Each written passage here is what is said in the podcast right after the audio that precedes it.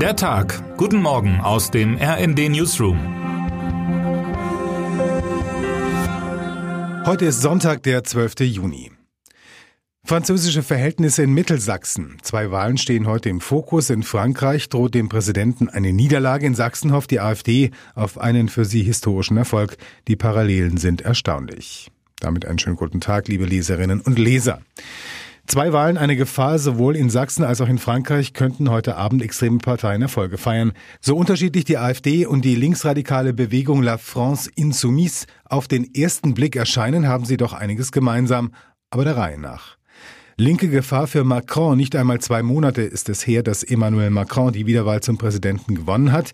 Mühsam setzte er sich gegen die Rechtspopulistin Marine Le Pen durch. Kein Triumph, ein Arbeitssieg. Heute schon könnte Macron eine empfindliche Niederlage kassieren. Denkbar ist, dass die Bewegung des Linksaußen Jean-Luc Mélenchon als stärkste Kraft aus der Parlamentswahl hervorgehen könnte. Der erste Wahlgang wird am Abend einen Fingerzeig dafür liefern. La France Insoumise, unbeugsames Frankreich, heißt das Bündnis von Mélenchon. Wenn es die Mehrheit bekäme, wäre das auch für Europa eine schlechte Nachricht, wie Matthias Koch analysiert. Denn die EU braucht ein starkes Frankreich, um einig, entschlossen und konstruktiv gegen Krisen und Kriege anzuarbeiten. Mélenchon steht für genau das Gegenteil. Das verbindet ihn mit der AfD, die ebenfalls heute etwas gewinnen könnte. Rechte Gefahr für Mittelsachsen. In Sachsen beginnen heute in einigen Kreisen Kommunalwahlen. Das interessiert wie in anderen Gegenden leider nicht allzu viele Wählerinnen und Wähler. Die Wahlbeteiligung dürfte also gering sein. Dabei könnte Historisches passieren. Nicht nur im Kreis Mittelsachsen hat ein Bewerber der AfD gute Chancen, Landrat zu werden. Es wäre der erste solche Posten für die rechtspopulistische Partei überhaupt.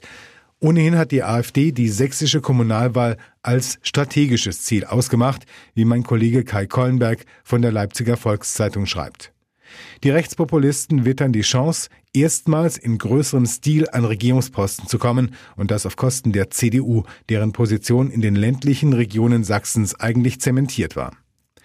Was aus Sicht von Beobachterinnen und Beobachtern besonders befremdlich wirkt, der Union fiel es schwer, überhaupt einen eigenen Kandidaten davon zu überzeugen, für das kommunale Spitzenamt in Mittelsachsen anzutreten. Zu groß war offenbar die Angst vor der Konkurrenz von rechts. Wie in Frankreich gilt in Sachsen, dass die Entscheidung wohl erst im zweiten Wahlgang fällt. Spannend wird dann in Deutschlands Osten, ob etwa ein unterlegener CDU-Bewerber für einen linken Kandidaten werben würde, um den AfD-Sieg zu verhindern. Auch das klingt nach französischen Verhältnissen. Erstaunlich sind die extremen Parallelen zwischen den Populisten in Sachsen und in Frankreich. Ähnlich wie Le Pen und die deutsche AfD arbeitet Mélenchon mit der Vision eines befreienden Ungehorsams, eines besseren Lebens, das leichter erreichbar sei, wenn man nur erst die Fesseln der EU abstreife. Auch eine gewisse Sympathie für Putin hegen beide Parteien. Termine des Tages.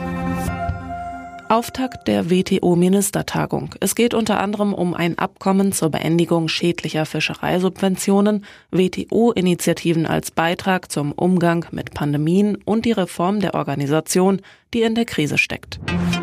13 Uhr, Start des Formel 1 Grand Prix von Aserbaidschan. Wer heute wichtig wird. Die Corona-Pandemie hat ihn schlagartig bekannt, geschätzt und umstritten werden lassen. Heute wird der Top-Virologe Christian Drosten 50 Jahre alt.